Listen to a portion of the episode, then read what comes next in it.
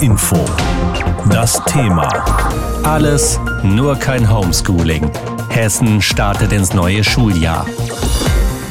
42 Prozent aller Eltern in Deutschland waren nicht zufrieden, wie das mit dem Homeschooling gelaufen ist im vergangenen Schuljahr. Das hat eine Umfrage gezeigt, vergangene Woche erst. Und die Eltern haben auch gesagt, dass es extrem von den Lehrern abhängt, was da überhaupt passiert ist und welche Qualität dann der digitale Unterricht gehabt hat. Da ist noch viel Luft nach oben, das ist im Grunde allen Beteiligten klar. Und deshalb wünschen sich alle, dass es möglichst normal laufen kann, trotz Corona-Pandemie, die ja nach wie vor da ist. Bloß nicht nochmal so eine lange Phase mit Unterricht zu Hause für alle im neuen Schuljahr. Und dieses neue Schuljahr geht heute in Hessen los. Und darüber habe ich mit unserer landespolitischen Korrespondentin gesprochen, Heidi Radwilas. Heidi, was hat das Kultusministerium denn gemacht, damit das ein guter Schulstart werden kann? Also für das Ministerium ist es in Zeiten von Corona dann ein guter Schulstart, wenn möglichst alle wieder in die Schule gehen können und äh, dort in ihren angestammten Lerngruppen unterrichtet werden können. Deshalb wurde ein Kern des Infektionsschutzes gekippt. Zumindest in Klassenräumen gibt es nämlich das Abstandsgebot nicht und gleichzeitig muss in Klassenräumen keine Maske getragen werden, aus pädagogischen Gründen, damit die Interaktion im Unterricht da ist. Und beides wird von unter anderem Lehrerverbänden wegen Corona-Ansteckungsgefahr kritisiert. Damit aber eben genau diese Ansteckung mit dem Coronavirus verhindert wird, hat das Land jetzt noch mal kurzfristig eine allgemeine Maskenpflicht außerhalb der Klassenräume für alle Schulen angeordnet. Es wurde noch mal frisches Schutzmaterial verteilt, unter anderem zwei Millionen Masken. Und außerdem gab es in mehrfacher Ausführung recht detaillierte Anweisungen, wie ich finde, des Kultusministeriums, wie mit Hygiene umgegangen werden muss, wer wann am Unterricht teilnehmen soll, wer nach Hause geschickt werden soll. Also es gab einiges zu lesen für die Schulen, die Lehrer und die Schüler. Aber es gab eben auch einiges an Kritik, das hast du schon gesagt, von Eltern- und Lehrerverbänden, aber auch von der Opposition im Hessischen Landtag. Was fehlt den Kritikern denn? Also zum einen wird oft gesagt, die Vorgaben durch das Land, die kämen viel zu kurzfristig und sie seien häufig nicht eindeutig genug. Dann gibt es eine weitere Kritik, die heißt, es würden Vorgaben gemacht, äh, die dann faktisch gar nicht umsetzbar seien. Also beispielsweise die Lehrergewerkschaft GEW, die kritisiert zum Beispiel, dass das Ministerium ganz schön vorgibt, dass die Klassenräume mindestens alle 45 Minuten richtig schön durchgelüftet werden sollen. Aber das werde eben schwierig, wenn die Fenster Fenster teils aus Sicherheitsgründen nur gekippt werden könnten in höheren Stockwerken oder sich teilweise gar nicht öffnen ließen, weil sie schlichtweg kaputt sind. Dann die Sache mit äh, Schülern und Lehrern, die zur Corona-Risikogruppe gehören und deshalb eben mit Attest nicht in die Schule kommen müssen. Das könnten laut Ministerium geschätzt bis zu 3000 Lehrkräfte in Hessen werden. Diese Lehrer und natürlich auch Schüler, die sollen digital von zu Hause ins Schulgeschehen eingebunden werden, sagt das Land. Faktisch funktioniert das technisch aber oft noch gar nicht. Das funktioniert nicht, weil es mit dem digitalen Lernen noch nicht rund läuft in Hessen. Woran hapert es da aktuell am meisten? Ja, es fehlt überhaupt mal an digitalen Endgeräten für Schülerinnen und auch für Lehrkräfte.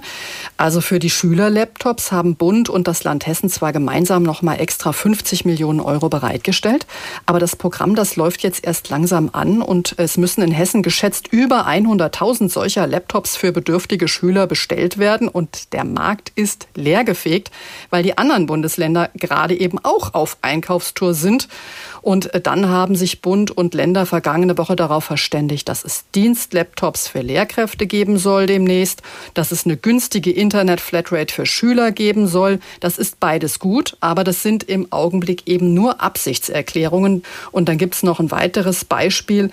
Also um dieses übergeordnete digitale Lernkonzept in Hessen überhaupt umsetzen zu können, müssten mal alle Schulen an das sogenannte Schulportal angeschlossen werden, die digitale Lernplattform des Landes.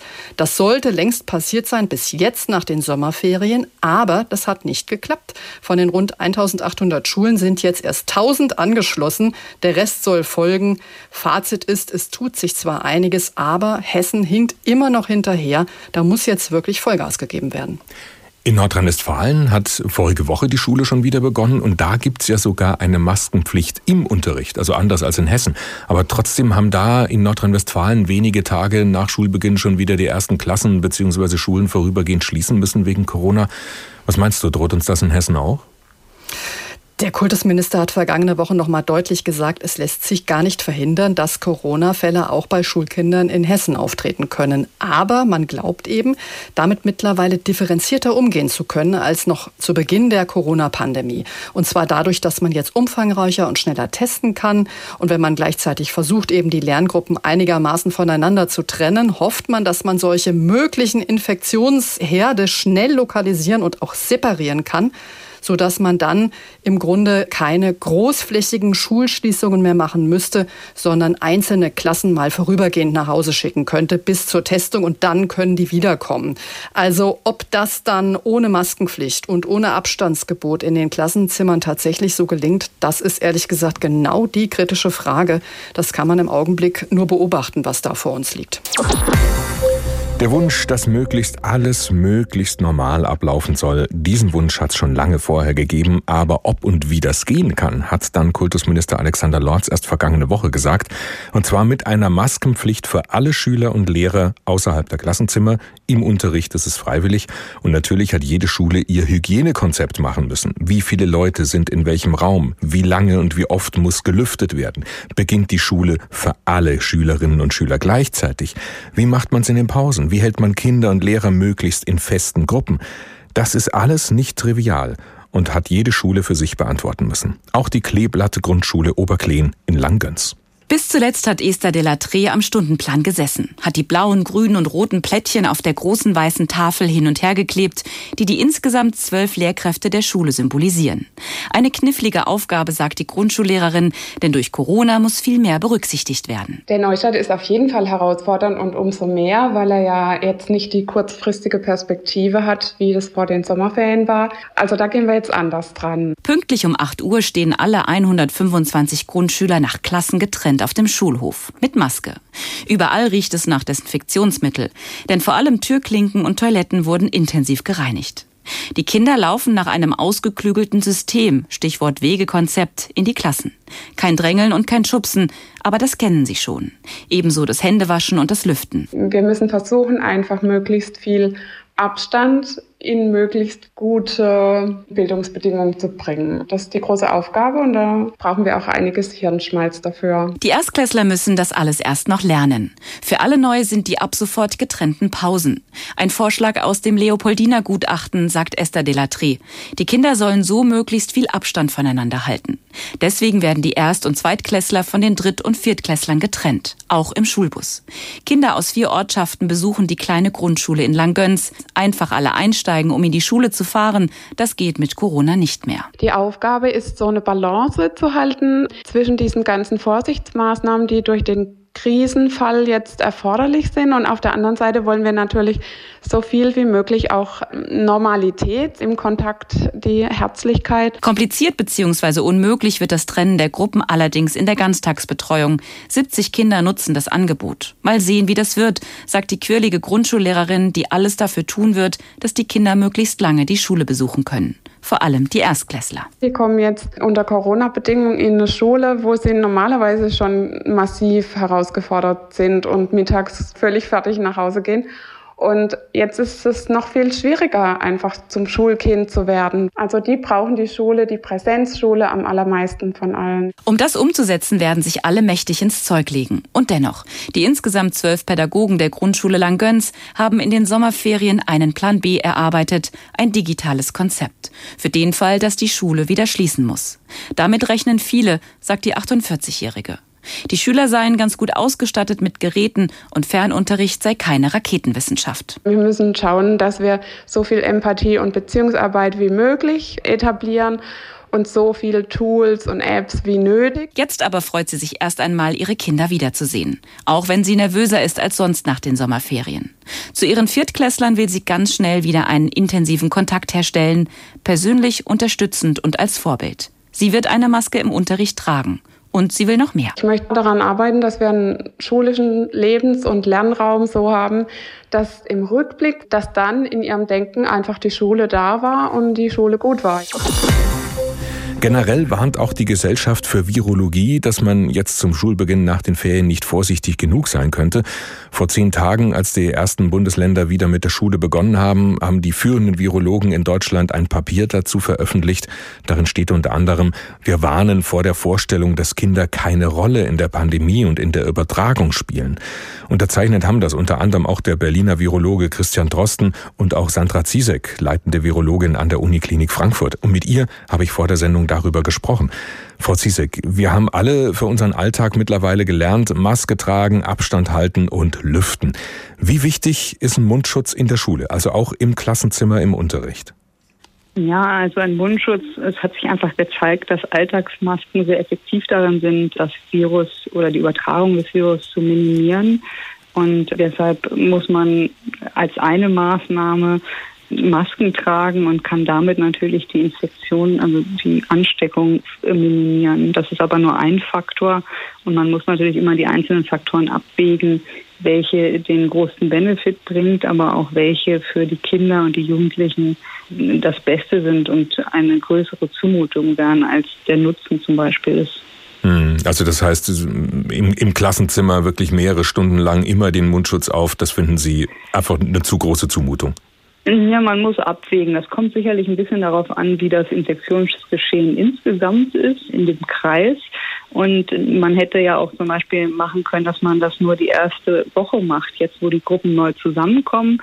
Und wenn sich jetzt noch Kinder in der Inkubationszeit befinden, dann wäre das nach einer Woche oder spätestens zwei Wochen aufgefallen. Und dann wäre das Risiko sicherlich geringer gewesen, wenn sie mhm. dann in einer festen Gruppe geblieben wären. Man muss das sicherlich nicht immer machen. Es kommt halt sehr aufs Verhalten an. Wenn man Abstand halten kann, wenn vor allem der Lehrer spricht, kann man da sicherlich auch mal drauf verzichten. Der zweite Punkt, Abstand halten. Je nach Schulgebäude, je nach Treppenhäuser, wie eng die sind, wie weit die sind, wird das schwierig, oder? Was raten Sie da? Mhm. Genau, also da hat ja unsere Gesellschaft auch empfohlen, dass man entweder versucht, den Abstand einzuhalten, indem man kleine feste Gruppen installiert oder wenn das nicht möglich ist, wie zum Beispiel in den Räumen außerhalb der Klasse, dass man dann einen Mund-Nasenschutz trägt. Und das macht auch wirklich mhm. Sinn. Der dritte Punkt, Lüften. Damit haben wir auch alle gelernt in den vergangenen Monaten, die Aerosole in der Raumluft, die mit Viren durchsetzt sind, eben schön abziehen können, regelmäßig rauslüften. Beschreiben Sie mal Ihr Ideal. Wie geht richtiges Lüften in einem Klassenzimmer in Corona-Zeiten? Ja, wichtig ist, dass man das Fenster nicht nur kippt, sondern natürlich ganz öffnet dass man versucht, auch den Luftaustausch wirklich vollständig hinzubekommen, indem man zum Beispiel noch Ventilatoren einsetzt und dass man notfalls die Klassenstunde, also diese 45 Minuten verkürzt und dann halt eine längere Zeit zum Lüften verwendet. Wichtig ist einfach, dass man immer wieder auch lüftet. Gerade im Moment ist es ja noch schönes Wetter. Da wünsche ich mir, dass die Lehrer auch mal mit den Kindern einfach rausgehen und mal Stunde draußen im Park oder auf dem Schulhof machen könnten. Jetzt raten Sie ja auch ähm, gemeinsam mit Ihren Kolleginnen und Kollegen möglichst wenig eben die Lerngruppen zu mischen, also kleine Klassen, kleine Gruppen. Wie soll das gehen in einer Oberstufe an einem Gymnasium, wo es ja meistens gar keine Klassen mehr gibt, sondern ein Kurssystem? Ja, das ist natürlich ein echtes Problem, das im Kurssystem umzusetzen. Das ist klar, dass das schwierig ist hier könnte man schon überlegen, ob nicht auch Homeschooling oder abwechselnd ja eine Möglichkeit wäre, wobei man natürlich sagen muss, dass das Wohl der Kinder und der Jugendlichen absolut vorgeht. Und ich habe den Eindruck, dass Deutschland noch nicht vorbereitet ist oder noch nicht die Möglichkeiten hat, wirklich auf Homeschooling-Strukturen zurückgreifen zu können. Und das stelle ich mir auch sehr schwierig vor, wie man mhm. das macht, wenn man keinen Klassenverband hat, sondern ein Kurssystem. Heißt das, Sie rechnen im Grunde damit, dass dann möglicherweise an Oberstufen am ehesten eben Corona wiederkommen könnte und dann zum Beispiel so ein Kurs oder ein ganzer Jahrgang, eine ganze Schule dicht machen müsste? Ja, das ist also, ob es zu Fällen kommt, ist ja auch von anderen Faktoren abhängig. Zum Beispiel auch gar nicht unbedingt alleine vom Verhalten in der Schule, sondern auch vom Verhalten in der Freizeit und außerhalb der Schule. Also wenn die Fallzahlen niedrig sind in dem Kreis, in der Stadt, ist auch das Risiko in der Schule geringer. Und hier gilt, dass einfach alle versuchen, das zu unterstützen, dass unsere Kinder zur Schule gehen können und auf Massenveranstaltungen verzichten, dass alle weiter auch Mund-Nasenschutz tragen und Händehygiene durchführen, um einfach die Fallzahlen so niedrig zu halten, dass einfach auch in den Schulen weniger Fälle auftreten sollten. Und wenn dann an einer Schule sich jemand infiziert mit dem Coronavirus, muss dann die ganze Schule schließen oder gibt es noch andere Lösungsmöglichkeiten? Ja, das kommt halt auf den Fall an, wer erkrankt ist. Und das ist ja auch der Grund, warum wir diese festen Gruppen vorschlagen oder fordern, weil wenn man feste Gruppen hat, dann muss man natürlich nur die unmittelbaren Kontaktpersonen in Quarantäne schicken. Wohingegen, wenn Sie eine gemischte Gruppe haben oder einen Lehrer haben, der infiziert ist und der viele verschiedene Gruppen unterrichtet hat, dann natürlich mehrere Gruppen isolieren müssen oder, in Quarantäne schicken müssten oder wenn der Lehrer dann auch Kontakt hatte zu anderen Kollegen, das kann dann mal dazu führen, dass eine ganze Schule schließt. Und genau das kann man durch dieses Verhalten, indem man getrennte Gruppen hat, sicherlich vermeiden. Rund 760.000 Schülerinnen und Schüler gibt's in Hessen zurzeit. Dazu kommen rund 55.000 Lehrerinnen und Lehrer und die alle schieben sich ab heute wieder durch die rund 320 Schulen im Land. Aber schön mit Abstand und Maske, zumindest in den Gängen. Im Unterricht im Klassenraum nicht, da soll alles ganz normal laufen, was die einen kritisieren. Andere sind wiederum sehr froh darüber, dass sie den Mundschutz nicht die ganze Zeit tragen müssen, wie zum Beispiel an Schulen in Nordrhein-Westfalen. Und jetzt sind alle sehr gespannt, ob und wie lange das so gut gehen kann. Anna Spieß ist unsere Reporterin in Marburg und heute Morgen jetzt gerade an der Richtsberg Gesamtschule. Anna, dein Eindruck, wie gut vorbereitet ist die Schule jetzt auf den Schulbeginn unter Corona-Bedingungen? Ich würde sagen, die ist gut vorbereitet. Es geht schon los hier am Eingang, wo die Schülerinnen und Schüler jetzt eintrudeln. Da stehen zwei Lehrerinnen, die bei allen Fieber messen. Das hat das Lehrerkollegium am Freitag noch so entschieden, dass sie das gerne machen wollen, um da schon mal quasi vorzusortieren, falls da irgendwelche Bedenken gibt. Ansonsten in den Fluren gilt so ein Einbahnstraßensystem. Das war ja auch schon vor den äh, Ferien so, dass der Schulbetrieb so ein bisschen wieder losging. Das heißt, da gibt es Markierungen auf dem Boden, so dass die Schülerinnen und Schüler eben wissen, können sie in die Richtung reingehen und in die andere raus, um, um zumindest ein bisschen den Abstand halten zu können. Auf dem Schulhof selbst gilt jetzt doch eine Maskenpflicht. Der Schulleiter wollte es eigentlich so machen, Maske oder Abstand, aber hat jetzt gesagt, naja, vor allem für die ersten Tage lassen wir es mal bei der Maske. Und genau, ansonsten im Unterricht muss eben am Platz keine Maske getragen werden. Aber wenn man jetzt doch mal irgendwie aufs Klo muss oder so, dann natürlich Maske auf. Ja, Mundschutz tragen, Abstand halten, regelmäßig lüften, das ist ja im Grunde so der Kern eines jeden Hygienekonzepts momentan. Und das sollen alle Schulen jetzt umsetzen. Geht das alles so ohne weiteres an der Richtsberg Gesamtschule in Marburg? Ja, also ohne weiteres natürlich nicht. Gerade der Schulleiter sagt, es äh, geht natürlich viel an der Kommunikation verloren, wenn man irgendwie da mit Masken unterwegs ist und Mimik und Gestik und so weiter. Auch auf dem Schulhof ist es natürlich für die Schüler anstrengend. Aber trotzdem konnte die Schule das soweit äh, jetzt vorbereiten, dass ähm, ja, die natürlich hoffen, dass das funktioniert und es keine Corona-Infektionen hier gibt und man das möglichst lange so halten kann. Zum neuen Schuljahr gibt es ja auch immer eigentlich die Einschulung der Fünfklässler. Das ist normalerweise ja immer eine schöne Feier mit dem ganzen Jahrgang und den Familien dabei. Wie macht das die Richtsbergschule in diesem Jahr?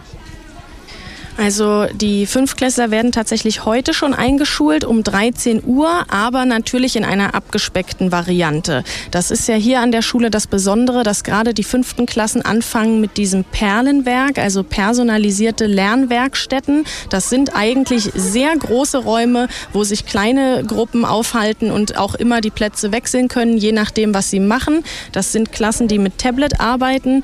Das findet natürlich jetzt nicht im großen Stil statt, sondern es werden immer 25 Kinder heute in dieses Perlenwerk kommen, bekommen dann ihr Tablet und können das zusammen mit den Eltern einrichten. Aber eine richtige Feier wird es natürlich nicht geben. Mhm. Es hofft natürlich keiner, aber falls jetzt ein Lehrer, falls eine Schülerin Corona-positiv sein sollte, irgendwann jetzt in den nächsten Tagen oder Wochen, was passiert mhm. denn dann?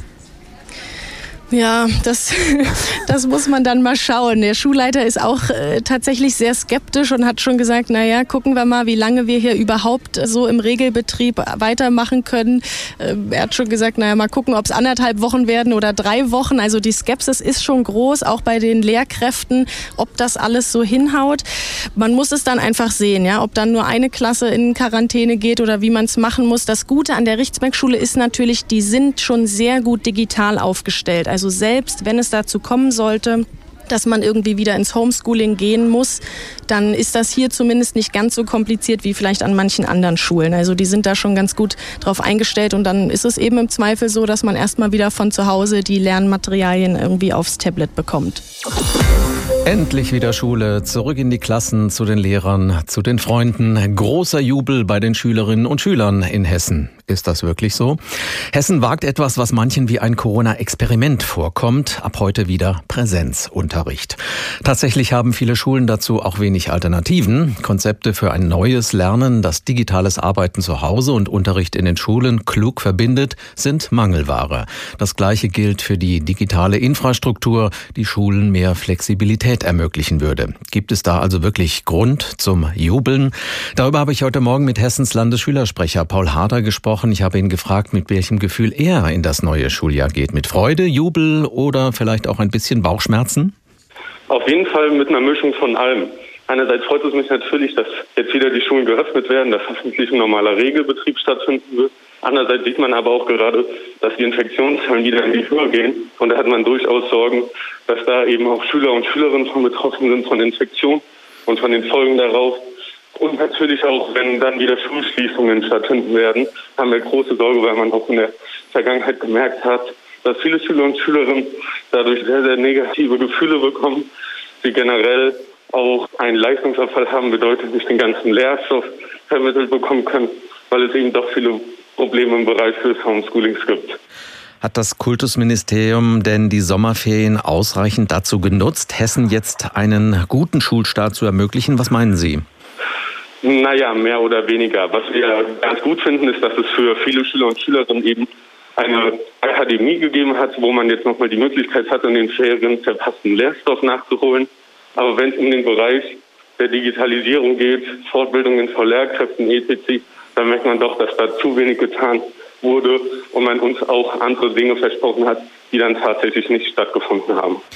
Gab und gibt es denn einen Austausch zwischen Ministerium und der Schülervertretung in Hessen über das, was Schüler fordern, welche Ideen Sie haben, wie der Unterricht unter Corona-Bedingungen organisiert werden kann?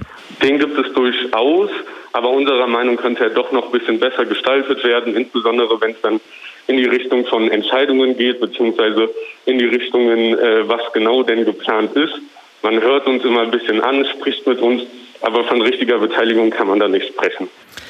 Der Blick in andere Bundesländer, in denen die Schule schon begonnen hat, zeigt, Schulschließungen wegen Corona-Infektionen wird es immer wieder geben. Haben Sie den Eindruck, dass die Schulen in Hessen für diesen Fall einen guten Plan B haben?